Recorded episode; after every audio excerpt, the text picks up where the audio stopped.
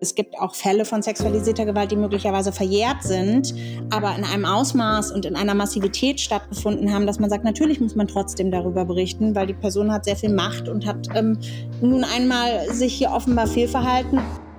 Hallo, herzlich willkommen bei 1 bis 2, dem Podcast über sexuelle Gewalt. Ich bin Nadja Kaluli und hier spreche ich mit Kinderschutzexpertinnen und Experten, mit Menschen, die sich gegen sexuelle Belästigung wehren und sexuell missbraucht wurden und jetzt anderen Mut machen. Hier ist 1 bis 2, damit sich was ändert.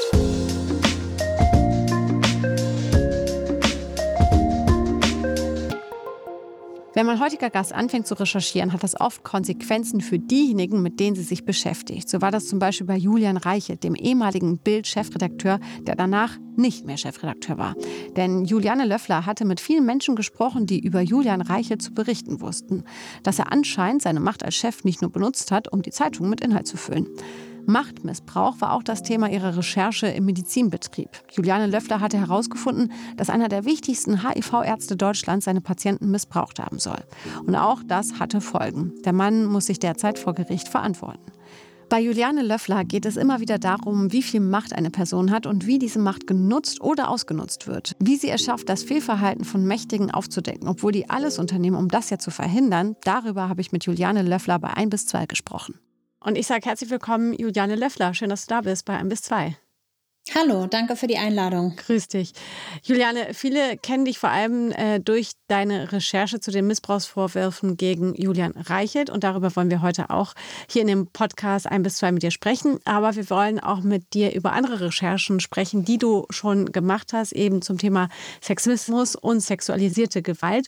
Und da hast du eine Geschichte äh, rausgebracht, die auch ähm, ja, für viel Entsetzen gesorgt hat und du wurdest auch ausgezeichnet mit dieser Geschichte. Es handelt sich dabei ähm, um ein äh, um eine Arztpraxis äh, in Berlin, wo eben sexuelle Gewalt passiert ist. Vielleicht magst du einmal selber erzählen, was das für eine Geschichte ist. Ja, das ist eine Recherche, die wir 2019 veröffentlicht haben und zwar zusammen mit dem äh, mit Weiß damals mit dem Kollegen Thomas Vorreier. Ähm, da geht es um einen Arzt, der mutmaßlich seine schwulen Patienten sexuell missbraucht haben soll. Ähm, das ist ein spezieller Strafrechtsparagraf, um den es da ging. Der heißt äh, sexueller Missbrauch unter Ausnutzung eines Behandlungsverhältnisses. Es ging auch um Machtmissbrauch, weil es eben diese, auch um diese Ausnutzung dieses Arzt-Patienten-Verhältnisses geht. Und ähm, der Arzt hat die Vorwürfe von Anfang an bestritten und dann auch unter anderem argumentiert, es würde sich um unkonventionelle Behandlungsmethoden handeln. Und nach seiner Darstellung war das eine Kampagne gegen ihn, die sozusagen von Neidern und Gegnern gegen ihn orchestriert wurde. Und wir haben diese Vorwürfe gegen ihn erstmals öffentlich gemacht 2019. Und ich habe dann im Laufe der Zeit, also diese Recherche hat mich sehr lang begleitet, zweieinhalb Jahre fast, ähm, mit über 70 Personen gesprochen, die gesagt haben, dass sie eben von ihm missbraucht worden sein sollen. Und was vielleicht ganz wichtig ist, ähm, es gab auch ein Strafrechtsverfahren, also der Arzt ist angezeigt und auch angeklagt worden. Ähm, in fünf Fällen, das sind jetzt nicht ähm, Personen, die Teil meiner Recherche waren, sondern fünf andere und ist ähm, jetzt auch erstinstanzlich verurteilt worden in einem Fall zu einer Geldstrafe wegen diesen Vorwürfen. Und das Urteil ist aber noch nicht rechtskräftig. Also da wird noch weiter verhandelt werden. Aber das ist sozusagen der aktuelle Stand mhm. von, ähm, aus dem letzten Jahr. Mhm. Jetzt ist ja das eine, dass man im, gerade im Netz ja irgendwas liest und sich denkt so, okay, krass, das äh, schaue ich mir mal genauer an. Aber dann war ja eben deine Aufgabe als Journalistin vor allem ja auch zu zeigen, okay, das sind nicht einfach nur leere Vorwürfe, sondern da steckt systematisch was dahinter. Wie bist du dann da vorgegangen? Mhm. Also der erste Weg ist natürlich über die Quellen, also über die Personen, die diese Vorwürfe erheben, mit denen zu sprechen, ähm, sich erstmal anzuhören, was passiert ist, dann auch die Entscheidung zu fällen, wie sind diese Vorwürfe einzuordnen, ist es was, kann man das weiter überprüfen? Ist das was, was man weiter überprüfen möchte? Hat man eine Chance, das überhaupt öffentlich zu machen? Ähm, das war in dem Fall relativ schnell so, dass wir das Gefühl hatten, da ist was dran und ähm, wir finden das sehr wichtig, darüber zu berichten, weil es eben um eine besonders stigmatisierte Minderheit, nämlich um schwule Männer geht und darüber sehr wenig gesprochen wird, über sexualisierte Gewalt in diesem Bereich und auch wenig berichtet wird. Ähm, ja, und dann war das in dem Fall, das passiert aber häufig so, dass ähm, man erstmal so einen klassischen Weg über Behörden geht und sagt, liegt denn in dem Fall bei der Ärztekammer was vor oder bei der Kassenärztlichen Vereinigung ähm, und sind da äh, so auf Granit gestoßen, weil ähm, die Behörden sich mit Berufung auf Datenschutz gesagt haben, wir können ihnen gar nichts mitteilen zu irgendwelchen Kammermitgliedern von uns. Ähm, das heißt, der Weg ging sehr stark über diese Quellen, also erstmal über die betroffenen Männer, aber dann auch über Personen aus dem Umfeld, wo wir recherchiert haben, also ähm, Schwulenberatungsorganisationen, denen diese Vorwürfe bekannt waren und einfach Leute aus der schwulen Community. Ähm, und da diese Vorwürfe über wirklich sehr viele Jahre, sehr weitreichende Kreise schon gezogen hatten, gab es da einfach viele, die uns so Puzzlestücke, die uns Sachen erzählt haben, Hinweise gegeben haben. Und wir haben dann eben tatsächlich auch Dokumente zu rechtlichen Verfahren ähm, erhalten, mit denen wir arbeiten konnten. Ähm, und dann ist es natürlich wahnsinnig schwierig, diese Schilderungen zu überprüfen, ähm, gerade im Bereich MeToo, weil man sich oft mit Vorwürfen beschäftigt, die hinter verschlossenen Türen, also in eins zu eins Situationen befinden. Und ähm, da gibt es aber eine ganze Menge wie man solche Vorwürfe trotzdem recherchieren und überprüfen kann. Ähm, einer ist, dass man ähm, sozusagen erstmal die Umstände klärt. Also in dem Fall ist dieser Mann wirklich zu dem Zeitpunkt Patient in der Praxis gewesen. Da gibt es ja dann Rezepte oder medizinische Unterlagen, wie man sowas nachprüfen kann. Und das ist dann eben so ein, in gewisser Weise so ein bisschen eine Detektivarbeit, wie so eine Zwiebel von außen nach innen, die man schält, sodass man sich versucht, durch diese verschiedenen Hinweise und Indizien dem, was womöglich wirklich passiert ist, ähm, möglichst gut zu nähern. Mhm. Jetzt sind ja aber vor allem die Hinweise die gewesen, dass Betroffene sich selbst eben im Netz geäußert haben und geschildert haben, was ihnen passiert ist. Jetzt fragt man sich natürlich, warum braucht es denn jetzt eine Juliane, um zu sagen, ah, okay, Moment mal, das kann doch nicht sein, während wir halt eben Kammern haben oder eben Verbände haben, die ja genau solche Ärzte eigentlich unter die Lupe nehmen müssten, doch, äh, um zu gucken, können die äh, in dem, bei den Vorwürfen, die da draußen kursieren, überhaupt noch ihren, ihren äh, Job weitermachen. Hatte ich das in der Recherche Recherche nicht geschockt? Ja, also ich fand das schon erstaunlich, wie lange es schon diese Hinweise bei zum Beispiel der Ärztekammer gegeben hatte und da auch schon eine ganze Menge passiert war. Also da hatten schon einige Personen vorgesprochen und auch dieses Strafrechtsverfahren wirklich schon äh, viele Jahre vorher ähm, äh, zurücklag. Also da hat es Strafanzeigen gegeben, die waren von 2012, ähm, eine Anklage von 2014. Das hat sich wahnsinnig lang gezogen. Ähm, ich habe hinterher dann auch noch mal dazu recherchiert, so ein bisschen der der problematische Umgang von Behörden mit vor allen Dingen MeToo im medizinischen Bereich. Ähm, und das ist so eine Mischung aus verschiedenen Mechanismen, greifen nicht richtig ineinander. Behörden blockieren sich da teilweise auch gegenseitig, reichen sich Infos nicht weiter ähm, teilweise auch einer Langsamkeit des Systems. Und das hat natürlich die Personen, die ich angeschrieben habe, ähm, auch auf eine Art und Weise, also gerade jetzt diese Beratungsmitarbeiter, also Mitarbeitende, mit denen wir gesprochen haben, die waren auch frustriert davon und das war dann aber umgekehrt natürlich eine Motivation, mit uns zu sprechen, weil sie das Gefühl haben, über diese normalen Beschwerdewege, die sie teilweise eben auch schon gegangen waren, ist, sind sie irgendwie nicht weitergekommen und für sie ist gefühlt nichts passiert. Ja, mhm. und das ist dann oft eine Motivation auch für Quellen und das sozusagen zu der Frage, warum braucht es jetzt eine Juliane für die Presse zu sagen, wenn sich da nichts bewegt, dann ist es, äh, ja, kommt eine Motivation der Quellen und dann ist es auch eine Aufgabe der Presse, das öffentlich zu machen und zu sagen, also hier gibt es folgende Missstände und vielleicht wäre es gut, mal darüber zu sprechen und sich denen anzunehmen. Und genau das haben wir getan. Mhm. Würdest du sagen, dass du im Laufe deiner Recherche einen Unterschied gemerkt hast, wie ernst man ähm, Hinweise von schwulen Männern nimmt, die sexuellen Missbrauch anklagen und mit Anklagen meine ich jetzt nicht im juristischen Sinne, sondern eben dann auf den Netzwerken, wo du diese Sachen dann auch gelesen hast? Also ich kann jetzt nicht sagen, dass ich so sehr explizit sowas gehört oder erlebt habe, wie, naja, das ist ja nicht so wichtig. Also so eine ganz klare, harte Diskriminierung. Ähm, es war aber schon so, dass teilweise die Männer, mit denen ich gesprochen habe, selber gesagt haben, das war eigentlich alles nicht so schlimm, was mir passiert ist. Ich fühle mich davon jetzt nicht traumatisiert. Es ist nicht das erste Mal gewesen, dass mich jemand so übergriffig angefasst hat. Also, dass ich, dass sie selber auch reflektiert haben und gesagt haben, es gibt fast schon so eine merkwürdige Akzeptanz von sexualisierter Gewalt und Übergriffigkeiten in der schwulen Community und dass sich aber auch das durch MeToo auch in der schwulen Community verändert hat und ähm, dass ich dadurch, also ich habe oft gefragt, so wie hat sich wie sie früher darüber gedacht haben, als das mutmaßlich passiert sein soll und wie sie heute darüber denken, verändert. Und viele haben gesagt, ich fand es damals nicht schlimm, aber heute finde ich das schon schlimm. Und jetzt finde ich, muss man das auch öffentlich machen und was dagegen unternehmen. Also ähm, diese Bewusstseinsveränderung äh, darüber, ähm, wie schwerwiegend was ist und ähm, dass das eben nicht okay ist in einer bestimmten Community, ähm, die habe ich eben von diesen, von diesen Männern, von diesen Quellen selber sehr stark gehört. Und da ist mir das mhm. auch nochmal klar geworden, dass das schon etwas ist, was über einen langen Zeitraum oder teilweise auch bis heute äh, ja, auf eine Art und Weise äh, irgendwie akzeptiert wird. Und ähm, das hat dazu geführt, dass die Personen sehr unterschiedlich dann ähm, auch auf äh, reagiert haben. Also manche, die sozusagen gesagt haben, ach, diese Gleichgültigkeit von Behörden, das bin ich gewöhnt und andere sich aber auch wahnsinnig darüber aufgeregt haben und gesagt haben, das kann nicht sein. Warum wird hier nicht richtig reagiert und hat das vielleicht was damit zu tun, dass wir, äh, dass wir schwule Männer sind? Mhm. Ja, und ähm, ich finde diesen Gedanken schon irgendwie nachvollziehbar, dass man den hat, wenn man das Gefühl hat, einem wird nicht so richtig geholfen. Mhm. Wie war das für dich innerhalb dieser Recherche jetzt zu, zu sehen, okay, ich, ähm, ich äh, entdecke hier Vorwürfe gegen einen Arzt, wo Vorwürfe schon seit sehr, sehr langer Zeit im Raum stehen, dieser Arzt weiter praktiziert und auch als ihr recherchiert habt und ja schon in die Konfrontation gegangen seid, konnte dieser Arzt weiter praktizieren. Wie ist es dann für eine Journalistin zu sehen, okay, ich kann hier eben nur berichten, äh, in, in, eurem Fall. Aber ähm, selbst das äh, reicht nicht aus, um irgendwie jemanden äh, in seinen Taten dann eventuell auch zu stoppen zu können.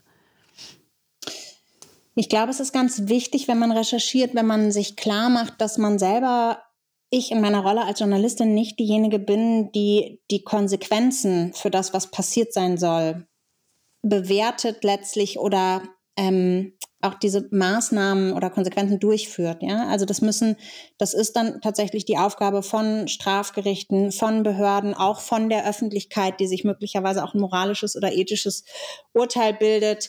Ähm, und das kann ich nicht machen, weil ich dafür einfach nicht geschult bin, sondern meine Aufgabe ist eben, diese Informationen möglichst gut zu recherchieren und ähm, möglichst gut handwerklich nach den Regeln, die es eben gibt für solche Veröffentlichungen, da sprechen wir ja auch nochmal drüber, ähm, zu, zu, veröffentlichen und, und den Rest so ein Stück weit aus der Hand zu geben. Also ich glaube, was man sich immer wünscht als Journalistin ist, wenn man sich diese Arbeit macht und solche Recherchen macht, ist, dass etwas passiert und dass nicht einfach niemand es liest und sozusagen die Recherche versinkt äh, im Nirgendwo.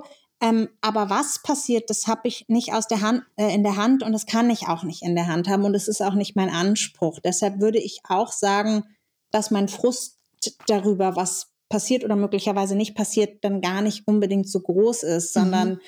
ich eher das Gefühl haben muss, ich habe meinen Job gemacht und jetzt sind die anderen dran. Mhm. Du hattest eben äh, das schon schöne Wort äh, sollte äh, gesagt, was da passiert sein sollte so. Also das heißt, du musst ja immer in der, ähm, oder vielleicht kannst du das einmal in deiner Begrifflichkeit so erklären, ab wann sprechen wir von einer wirklich fundierten, recherchierten Berichterstattung und wann ist es eben eine Verdachtsberichterstattung, die dann aber trotzdem seinen, seinen Grund hat, warum man sie macht. Verdachtsberichterstattung ist wahnsinnig wert, wertvoll und wichtig, weil wir uns sonst ja, wir JournalistInnen, uns sonst einfach in die Gerichtssäle setzen könnten und berichten könnten, was dort passiert und was dort entschieden wird. Und ähm, die Justiz ist eben nicht die einzige Instanz ähm, in unserer Gesellschaft, die sich mit Missständen beschäftigt. Ähm, und es gibt eben Fälle, von denen die Justiz oder auch andere Behörden oder andere Instanzen nichts wissen, weil sie nichts mitbekommen oder weil ähm, mutmaßlich Betroffene Angst haben zu sprechen. Ähm, und dann kommt eben die Presse ins Spiel. Es gibt auch Fälle, wo man sagen kann, also weiß ich nicht, äh, sagen wir mal, ähm, vielleicht Fälle von sexualisierter Gewalt, die möglicherweise verjährt sind, aber in einem Ausmaß und in einer Massivität stattgefunden haben, dass man sagt, natürlich muss man trotzdem darüber berichten, weil die Person hat sehr viel Macht und hat ähm, nun einmal sich hier offenbar fehlverhalten und dann ähm, hat die Öffentlichkeit ein Recht, es zu erfahren, auch wenn der Fall vor der Justiz niemals zu einer Anklage führen würde, weil man sagt, das ist zu lange her. Ja, also ähm, und da, da macht es einen großen Unterschied. Da geht es eben nicht nur um eine rechtliche, sondern auch immer um eine moralische, eine gesellschaftliche Bewertung. Und ähm, auf der anderen Seite gibt es natürlich auch Fälle von Verdachtsberichterstattung, die dazu führen, dass die Justiz überhaupt erst aktiv wird. Ja, also der, der Fall Larry Nassar, es ist so einer der krassesten Missbrauchsfälle, den es ja gibt, ähm, aus den USA. Äh, ich glaube, der ist am Ende zu 138 Jahren äh, verurteilt, äh, Haft verurteilt worden wegen vor allen Dingen äh, junger Mädchen, die er in, in der Sportausbildung missbraucht hat ähm, den, den hat eine Lokalzeitung recherchiert und an die Öffentlichkeit gebracht. Ja, mhm. also da hat, ähm, denke ich, Presse eine, eine nicht zu unterschätzende Rolle. Warum ist es dennoch wichtig, sich diese Einzelfälle ganz genau anzuschauen und dann eben auch darüber zu berichten? Also ich denke, ganz wichtig ist immer zu gucken, wie viel Macht hat eine Person und gibt es ein Machtungleichgewicht. Ne? Und das war auch ein Grund, warum wir in diesem Fall von dem Arzt uns entschieden haben, diese Recherche zu machen und die auch zu veröffentlichen, ähm, weil wir eben gemerkt haben, es geht um auf einerseits ähm, Patienten in, in, aus einer extrem stigmatisierten und auch bedürftigen Position, denn die sind ähm, erstens schwule Männer und zweitens sind die krank und haben teilweise eben auch Geschlechtskrankheiten, also Krankheiten, die auch besonders stigmatisiert sind.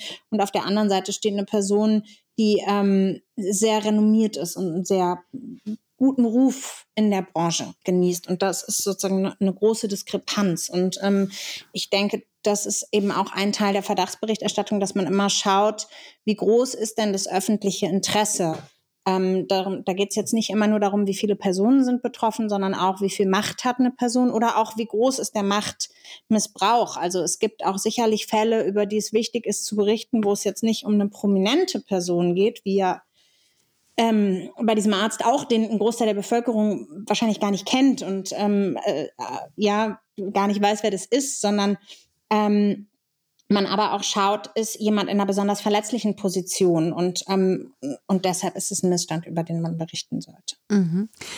Beantwortet es die Frage? Ich weiß nicht so recht. Ja, ich finde, ich finde auf jeden Fall schon. ähm, weil du ähm, gerade irgendwie so das Thema prominente Person genommen hast. Ich muss das jetzt einfach als Cliffhanger jetzt auch nehmen, um auf den äh, Fall Julian Reichel zu kommen. Ich weiß, es ist so, dass äh, das, oder ich weiß gar nicht, ist es so, können wir ganz offen darüber reden oder ist es, weil es eben äh, ein Fall ist, der eben auch noch juristisch äh, betrachtet wird und so. Wie frei ist, bist du da als Journalistin, die diesen Fall ja aufgedeckt hat äh, und ans Licht gebracht hat, äh, darüber heute mit uns zu sprechen?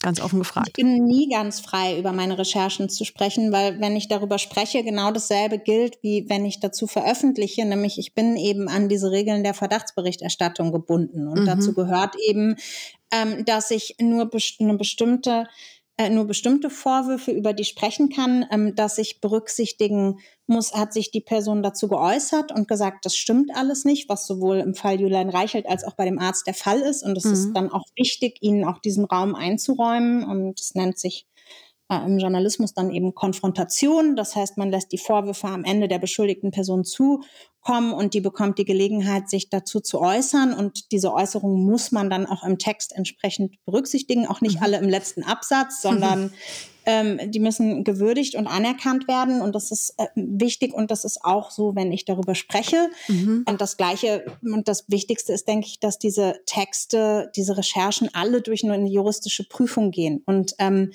es für mich wichtig ist, wenn ich dann darüber spreche, mich ähm, sozusagen an diese Prüfung auch zu halten und zu sagen, es gibt vielleicht Dinge, die ich recherchiert habe, wo ich aber wo wir entschieden haben, weil vielleicht die Beleglage nicht ausreichend war ähm, oder auch weil Quellen es nicht freigegeben haben, über die ich dann nicht schreibe und über die kann ich dann auch nicht sprechen. Deshalb ähm, bin ich immer bei solchen Gesprächen über Verdachtsberichterstattung ist es immer einfach, über die Vorgänge theoretisch zu sprechen mhm. und wesentlich komplizierter über die Vorwürfe inhaltlich zu sprechen ähm, weil ähm, das, was für ein Text passiert, mir auch passieren kann, wenn ich darüber spreche, nämlich, dass ich eine Abmahnung dafür oder eine Unterlassung dafür erhalte und jemand sagt, hier, du ähm, hast hier die Regeln nicht eingehalten oder du hast dich hier vorverurteilend geäußert. Und ich finde es trotzdem wichtig, darüber zu sprechen, aber deshalb ist es nicht so ganz einfach. Okay, wir versuchen es, es so zu machen, dass es dann am Ende nicht so ist, dass man dir irgendwas vorwerfen kann, aber nichtsdestotrotz wollen wir dann natürlich äh, auf diese Recherche blicken, weil das war, das sage ich jetzt für mich, eine sehr wichtige Recherche Recherche äh, und auch äh, sehr gut, dass da Sachen ans Licht gekommen sind, die eventuell passiert sind. Ich weiß gar nicht, ob ich das jetzt auch so sagen muss. Aber kommen wir auf Julian Reichelt erstmal dahingehend, weil du bist selber Medienschaffende. Julia Reichelt ist Medienschaffender. Er ist äh, lange Zeit Chefredakteur der Bildzeitung gewesen. Und äh, ja, und dann kamst du. Genau, ich muss dazu sagen, dann kam ich, aber ich kam auch nicht ganz alleine, sondern wie bei jeder Recherche gibt es natürlich Quellen, die mir viele Dinge erzählt haben. Es gab den Spiegel, der parallel beziehungsweise schon vorher auch dazu veröffentlicht hatte, bei dem auch viele Informationen lagen und wo ja ich auch letztendlich meine Rechercheergebnisse dann auch veröffentlicht habe, weil wir es eben bei uns bei Ippen nicht machen können. Genau, also da kamen sozusagen eine ganze Menge Informationen von verschiedenen KollegInnen und auch von verschiedenen Quellen zusammen. Vielleicht kannst du einfach erstmal erzählen für viele, äh, die jetzt äh, diesen Podcast mit dir hören und sagen, Julian Reichelt, okay, habe ich schon mal gehört, aber was ist da eigentlich passiert? Also was wir veröffentlicht haben, ist, dass Julian Reichelt seine Macht als Chefredakteur ausgenutzt haben soll, indem er ihm unterstellte, Frauen aus dem Unternehmen bevor und auch benachteiligt hat im Zusammenhang mit sexuellen oder romantischen Interessen, die er an diesen Frauen hatte. Er, diese Vorwürfe wurden dann untersucht von Springer, von dem Unternehmen und Julian Reichelt selbst hat diese Vorwürfe bestritten, bestreitet die auch bis heute. Es hat dann aber letztlich nach unserer Veröffentlichung, was passiert ist, ist, dass Springer entschieden hat, ihn von seiner Position als Chefredakteur freizustellen. Wie viel kannst du uns erzählen, wie das in dem Fall Julian Reichelt war? Waren da Frauen, die dir explizit geschrieben haben, die dir gesagt haben, hier, das und das habe ich so und so erlebt? Oder wie können wir uns das vorstellen? Also es hat im Frühjahr letzten Jahres ein Compliance-Verfahren gegen Julian Reichelt gegeben von dem Unternehmen Axel Springer. Ähm, da ging es nicht um den Vorwurf sexueller Belästigung oder sexuelle Übergriffe, sondern es gab den Vorwurf einvernehmlicher Liebesbeziehungen zu Bildmitarbeiterinnen und eben Hinweise auf Machtmissbrauch in diesem Zusammenhang. Unter anderem ähm, Julian Reichelt bestreitet diese Vorwürfe und ähm, was dann eben passiert ist, ist, dass äh, laut Springer, so steht es, haben sie es dann auch in der Pressemitteilung ver, ähm, verkündet, ähm, dass bewiesen und eingeräumt worden sein soll, eine frühere Beziehung zu einer Mitarbeiterin von Bild, ähm, jetzt mal unabhängig von beruflichen Vor- oder Nachteilen. Und ähm, Springer dann aber gesagt hat, äh, Julian Reichelt habe sich ihm gegenüber da eben nicht ehrlich verhalten und das dann der Grund gewesen sein soll, dass sie ihn freigestellt haben und dann eben entbunden haben von seinen Aufgaben als mhm. Chefredakteur. Mhm. Ähm, dieses Compliance-Verfahren und diese Prüfung dieser Vorwürfe, das hatte eben der Spiegel öffentlich gemacht. Und was dann in der zweiten Veröffentlichung passiert ist, ist, dass wir sozusagen ähm, inhaltlich geschildert haben, was, was haben, was sind die Vorwürfe, welche inhaltliche Natur haben diese Vorwürfe? Also wie genau soll Julian Reichelt sich diesen Frauen gegenüber Fehlverhalten haben? Jetzt bist du ja als Journalistin in einer Lage, die eigentlich den Dienst äh, des Journalismus macht und sagt, ich decke hier Missstände auf, aber gleichzeitig dann eben juristisch in die Lage kommt zu sagen, ich muss wahnsinnig aufpassen, wie und was ich sage. Ist es nicht total bitter zu sehen, dass wenn man über Machtmissbrauch berichten möchte, dass man da eigentlich am Ende auch ein bisschen gearscht ist, weil man so aufpassen muss? Ja und nein, würde ich sagen. Also erstmal ist es in dem Fall, kommen wir ja nicht in die Situation, dass wir sagen, strafrechtlich bewiesen ja oder nein, weil die Vorwürfe, über die wir berichtet haben, sind nicht strafrechtlich relevanter Natur. Ne? Also Machtmissbrauch ist kein, da gibt es keinen Strafrechtsparagraphen für. Mhm. Und ähm, das war ja auch ein Argument hinterher, dass äh, sozusagen, wo an, oder es ist immer ein Argument, an dem auch bewertet wird, darf Presse berichten oder nicht, wie schwer sind denn die Vergehen? Sind die strafrechtlicher Natur oder nicht? Und das ist auch für uns ein Kriterium, wenn wir überlegen, deswegen veröffentlichen wir ähm, oder nicht. Ähm, und ich sage ja und nein, weil ich mir natürlich einerseits gerne frei über das sprechen möchte, ähm, was ich recherchiert habe und es auch ähm, jetzt ja keinen Spaß macht, sich ständig in rechtliche Auseinandersetzungen zu begeben. Ja, also das ist irgendwie kräftezehrend und das kostet Geld und man braucht große Teams, die einen begleiten. Ähm, und auf der anderen Seite finde ich, ist natürlich schon wichtig, dass man eben bei diesen Recherchen bestimmte Regeln einhält, zu denen gehört, wir müssen eben auch ein Stück weit ernst nehmen, was die Gegen, oder nicht ein Stück weit, wir müssen ernst nehmen, was die Gegenseite sagt. Und mhm. wenn die sagt, so war das nicht, dann gehört das eben dazu. Und ähm, dass man eben dem Publikum oder der Leserschaft ähm, sagt, das sind meine Rechercheergebnisse, aber ihr habt schon die Möglichkeit, euch eure eigene Haltung zu bilden. Und im Fall Julian Reichelt war das ja auch so, dass er durchaus auch Unterstützung bekommen hat von Personen, die gesagt haben, wir glauben das nicht, dass das so war oder wir finden das nicht schlimm genug, um darüber so zu berichten. Das ist eine Privatsache. Warum wird das so breitgetreten in der Öffentlichkeit? Und ich finde, das ist eben ein Teil von Demokratie und es ist auch ein Teil von, von Öffentlichkeit und wie Öffentlichkeit und wie Diskurse funktionieren und wie auch Pressearbeit funktioniert. Und das finde ich richtig, dass sich auch meine Recherchen dieser Kritik stellen müssen und dass ich dann auch entsprechend ähm, gewisse Regeln einzuhalten habe, wie ich darüber spreche. Mhm. Ähm, ich glaube, ganz grundsätzlich gesprochen, was ich oft als problematisch erlebe, ist, dass ich das Gefühl habe, ich gebe mir sehr, sehr viel Mühe, diese Regeln einzuhalten und es ist umgekehrt aber nicht immer der Fall. Mhm. Also dann gibt es rechtliche Auseinandersetzungen und ich lese die Schriftsätze von Anwälten, die ihre Mandanten verteidigen, weil ich Missbrauchsvorwürfe gegen die öffentlich gemacht habe. Und da stehen einfach Lügen drin. Da stehen einfach Sachen drin, die so nicht stimmen. Mhm. Das kann ein Gericht aber nicht richtig wissen und im Zweifelsfall auch nicht verstehen. Und dann muss ich dagegen argumentieren. Und ähm, so detailreich wird es dann auch oft gar nicht ausdiskutiert. Ne? Also das ist auch im Justizapparat. Ähm, äh, wenn man sich da 70 Seite 70-seitige Schriftsätze hin und her schiebt, ähm, wird nicht jedes Detail ausdiskutiert. Und das fühlt sich dann für mich manchmal so an, wie als würde mit einfach ungleichen Waffen gekämpft, ja. Und mhm. ich gebe mir so viel Mühe, meine Rechercheergebnisse korrekt und transparent darzustellen und habe das Gefühl, da, und dann kommt eine Gegenseite und lügt einfach und sagt nö und, und, und behauptet Dinge, von denen ich sicher bin oder auch Belege dafür habe, dass die so nicht stimmen. Mhm. Ja, und das ist das ist jetzt wirklich generell gesprochen und das ist eine frustrierende Erfahrung. Mhm. Ähm, das muss man aushalten. Ja. Wie war denn die Erfahrung für dich, dass gerade jetzt in dem Fall Julian Reichelt, wir wollen jetzt auch aufhören, im Detail darüber zu sprechen, weil ich glaube, wir, wir können ja einfach nochmal den Artikel dazu lesen. ähm, aber wie war das für dich, dass eben die Aufmerksamkeit ja sehr, sehr groß war, sowohl jetzt von denen, die gesagt haben, nee, das finden wir alles gar nicht so, wie, wie das jetzt hier veröffentlicht worden ist. Wir glauben dem Herrn Reichelt meinetwegen, äh, aber auch von anderen, die da ähm, eine grundsätzliche Debatte ja auch ausgelöst haben, eben, okay, wie wie sind äh, Machtstrukturen gerade auch in Medienhäusern? Also, äh, weil wir Medien äh, ja oft dann denken, ja, wir sind Vorreiter in Gleichberechtigung, wir sind Vorreiter in ähm, Diversität, wir sind Vorreiter in Gerechtigkeit und so. Und dann kommt sowas ans Licht, sage ich mal. Und auf einmal kommen mehrere Stimmen, die sagen, ja, eben, wir müssen auch hier mal gucken, wie sind die Strukturen. Wie war das für dich damals? Also ich bin an diese Recherche nicht anders rangegangen als an andere Recherchen auch, nur weil es sich jetzt um jemanden handelt ähm, oder um Vorwürfe handelt, die in meiner Branche spielen. Also ich habe das Gefühl, handwerklich von dem, was man zu tun hat, wie ich mit Quellen umgehe, ähm, wie ich Quellen schütze, wie ich Rechercheergebnisse überprüfe, ähm, wie ich eine Veröffentlichung vorbereite, wie ich mit, mich mit juristischen Teams abstimme, was veröffentlicht werden kann und was nicht.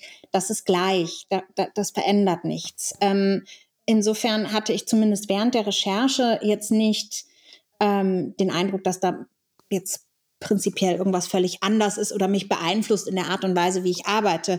Was natürlich schon passiert ist, ist, dass die Aufmerksamkeit unendlich viel größer war als für viele andere Recherchen, bei denen ich handwerklich gar nichts anders gemacht habe und auch die Vorwürfe viel schwerer waren teilweise von dem, was ich bisher schon berichtet hatte, ja. Ähm, und das liegt an unterschiedlichen Sachen und ähm, unter anderem sicherlich daran, dass es etwas ist, was im Medienbetrieb spielt. Das heißt, Natürlich haben auch Medienschaffenden besonders großes Interesse daran, weil sie die Person kennen, weil sie bestimmte Verhältnisse kennen, weil sie auch eine gewisse Haltung gegenüber dem Mediumbild möglicherweise haben, weil es ja ähm, brisante Vorwürfe ähm, waren, die sich sozusagen im eigenen Umfeld irgendwie abspielen. Und das war ein großer Unterschied. Und das fand ich tatsächlich erstaunlich, wie, wie überproportional viel Aufmerksamkeit es für diese konkrete Recherche gab. Das hing aber sicherlich auch damit zusammen, dass die Berichterstattung ja vorher ähm, von Ippen verboten wurde und es sozusagen schon einen Vorlauf gab, in dem es schon so eine Geschichte über die Geschichte gab, die für sehr viel Aufmerksamkeit gesorgt hat. Mhm.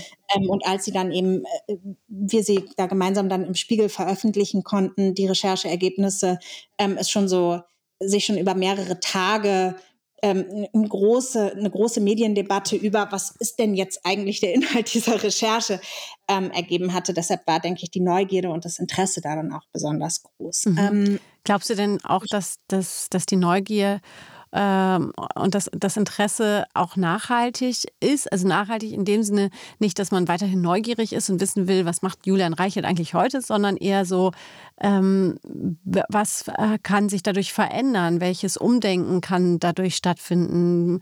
Hattest du da irgendwie äh, ein Feedback, also auch von anderen Medienhäusern, wie die so einen Fall in die eigenen Reihen holen, nicht weil sie sagen, wir sind alle betroffen, um Gottes Willen, sondern eher zu sagen, okay, äh, wir müssen über so ein Thema mal sprechen. Machtmissbrauch äh, auf der Chefetage?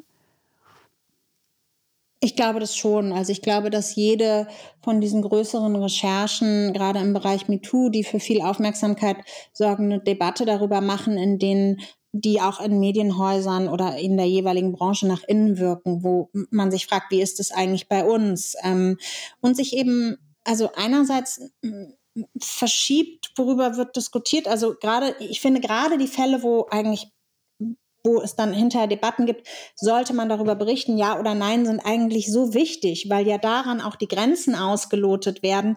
Was ist denn jetzt eigentlich in Ordnung als Verhalten und was nicht? Und was darf ähm, öffentlich thematisiert werden an, an Fehlverhalten, ja, oder an mutmaßlichem Fehlverhalten. Und ähm, und da habe ich schon das Gefühl, dass jede dieser Berichterstattungsgegenstände dazu führen, dass sich Personen mehr damit auseinandersetzen ähm, und teilweise auch verstehen, wo liegen auch Grenzen. Also wo ähm, liegt ein Fehlverhalten vor, über das berichtet wird, was äh, ähm, nicht akzeptabel ist und, und für das jemand berufliche Konsequenzen erfährt. Mhm. Ähm, und, und ich glaube, wenn es, wenn, wenn man das merkt, wenn man das sieht, auch in Chefetagen, ähm, dass ein gewisses Fehlverhalten öffentlich besprochen, moralisch bewertet, angeprangert wird und es im Zweifelsfall auch zum Beispiel von Unternehmen Konsequenzen gibt, ähm, dass das natürlich auch zu einem, einem veränderten Verhalten führt. Mhm. Und dann gibt es natürlich noch den Effekt, der denke ich auch wichtig nicht zu unterschätzen ist, ist, dass ähm, Quellen sich auch ermutigt fühlen, über Missstände zu sprechen, weil sie sehen, es wird darüber gesprochen, es gibt ein Interesse darüber ähm, und sich auch, äh, sich auch ermutigt fühlen und befähigt fühlen, über diese Missstände zu sprechen, wenn sie vielleicht vorher Angst davor hatten, dass es nicht ernst genommen wird oder dass es nicht wichtig genug ist. Ähm, ja. Mhm. Ähm, du hast jetzt eben auch nochmal ähm, den Hashtag-Begriff äh, MeToo erwähnt und den würde ich jetzt gerne auch nochmal nehmen, äh, wie du das so wahrnimmst als Journalistin, die ja auch über, ich sage jetzt mal, MeToo-Themen äh, ähm, recherchiert hast, berichtet hast, über eben äh, sexuellen Missbrauch geschrieben hast, Machtstrukturen, äh, wo ähm, die ausgenutzt worden sind, geschrieben hast.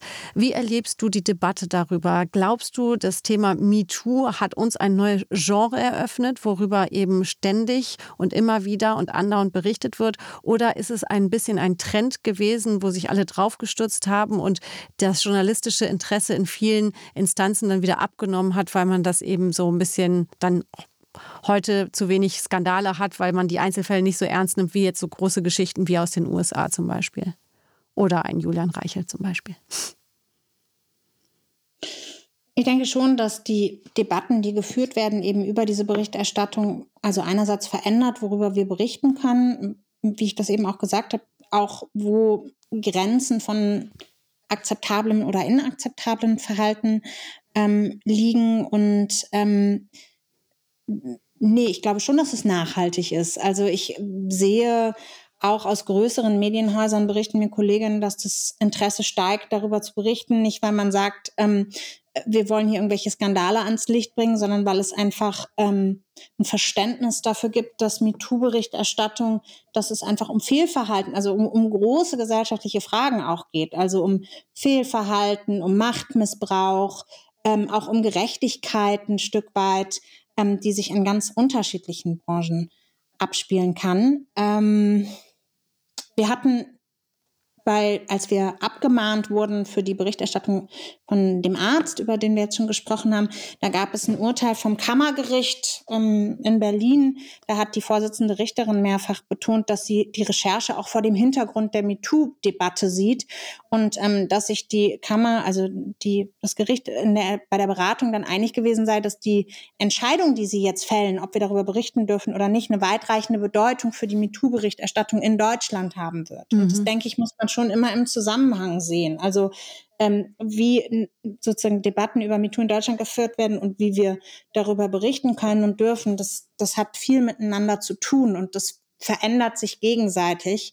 Ähm, ich äh, glaube, dass diese Veränderungen immer ein bisschen schwer vorauszusehen sind, aber im Moment wäre schon meine Beobachtung, dass es zunimmt. Also, dass man die stärkere Berichterstattung dazu führt, dass mehr darüber gesprochen wird und dass mehr darüber gesprochen wird auch zu einer stärkeren Berichterstattung führt. Das heißt nicht immer, dass alles besser wird, mhm. ähm, aber zumindest ähm, gibt es eine Aufmerksamkeit und eine, würde ich sagen, im Medienbetrieb eine größere Akzeptanz, dass das ein ernstzunehmendes und ein wichtiges Thema ist, was in Medien stattfinden sollte. Mhm. So. Ja. das war, glaube ich, vor, wenn man jetzt vielleicht mal in so größeren Zeiträumen vor einem Jahrzehnt oder so, wenn man da zurückschaut, durchaus noch sehr anders. Ja, und du bist eben Teil davon, dass sich das verändert hat. Das muss man an dieser Stelle jetzt einfach auch mal sagen. Zu deiner letzten Frage, weil das finde ich eigentlich ganz wichtig, nochmal zu sagen. Was ich beobachte, ist, dass sich zwar die Art und Weise, wie häufig, wie intensiv berichtet wird, wie das auch von Medienhäusern gefördert wird über MeToo, dass sich das verändert. Ähm, mein Eindruck ist aber gleichzeitig, dass die Argumente dagegen, also gegen MeToo-Berichterstattung, gleich bleiben und dass die sich nicht verändern. Nämlich, dass es den Vorwurf der Verschwörung gibt und der Kampagne und es ist alles ähm, gelogen. Und ich würde mir eigentlich wünschen, dass die Berichterstattung auch dazu führt, dass man einen einsichtigeren Umgang findet miteinander oder dass auch einfach mutmaßliche Täter sich trauen können zu sagen, ja, ich habe einen Fehler gemacht, vielleicht habe ich mich da fehlverhalten. Und das ist etwas, was ich nicht richtig beobachte und das finde ich sehr schade. Es gibt eben andere Fälle, wo es Grenzverletzungen gibt, ähm, wo, man, wo man sich eine konstruktivere Auseinandersetzung wünscht, die auch dazu führt, dass man sagt, wie müssen wir denn Strukturen verändern und eben auch, wie müssen wir auch vielleicht ähm, also sowohl in der eigenen Branche als auch in anderen Branchen. Wie können wir denn Möglichkeiten schaffen, dass bestimmte Formen von Machtmissbrauch gar nicht stattfinden? Und ich glaube, das sind Debatten, bei denen das sehr helfen würde, wenn es ähm, auch eine gewisse Einsicht gibt. Und äh, das vermisse ich oft, bei, bei, wenn es um wenn es darum geht, wie wir uns über MeToo-Berichterstattung austauschen. Super. Juliane Löffler, vielen, vielen Dank, dass du uns heute so einen intensiven Einblick gegeben hast in deine Arbeit als Journalistin zu den Themen, wo du äh, schon drüber aufgeklärt und geschrieben hast, eben rund um sexuellen Missbrauch, Machtmissbrauch und MeToo. Juliane Löffler, vielen, vielen Dank, dass du heute bei 1 bis 2 warst. Danke für die Einladung.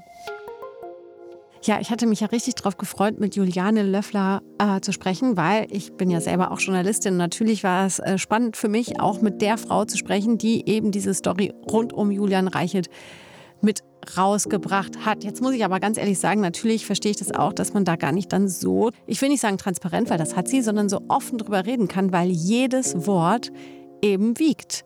Und das ist es halt. In der Verdachtsberichterstattung müssen Journalistinnen und Journalisten wahnsinnig aufpassen, wie sie dann weiter in diesem Fall darüber sprechen, weil wenn die eine Seite in dem Fall ja dann sagt, nee, so war das alles nicht, kann man eben nicht weiter einfach raushauen und sagen, doch, doch, so war es. Das ist nämlich einfach nicht die Aufgabe von Journalisten, sondern dann einfach zu sagen, das und das haben wir recherchiert, so liegt es hier auf unserem Tisch aber ich selber muss sagen, manchmal ist das natürlich auch total unbefriedigend, weil man dann wissen will, so komm, jetzt pack aus und was hat er gemacht und ja, aber deswegen haben wir mit ihr gesprochen.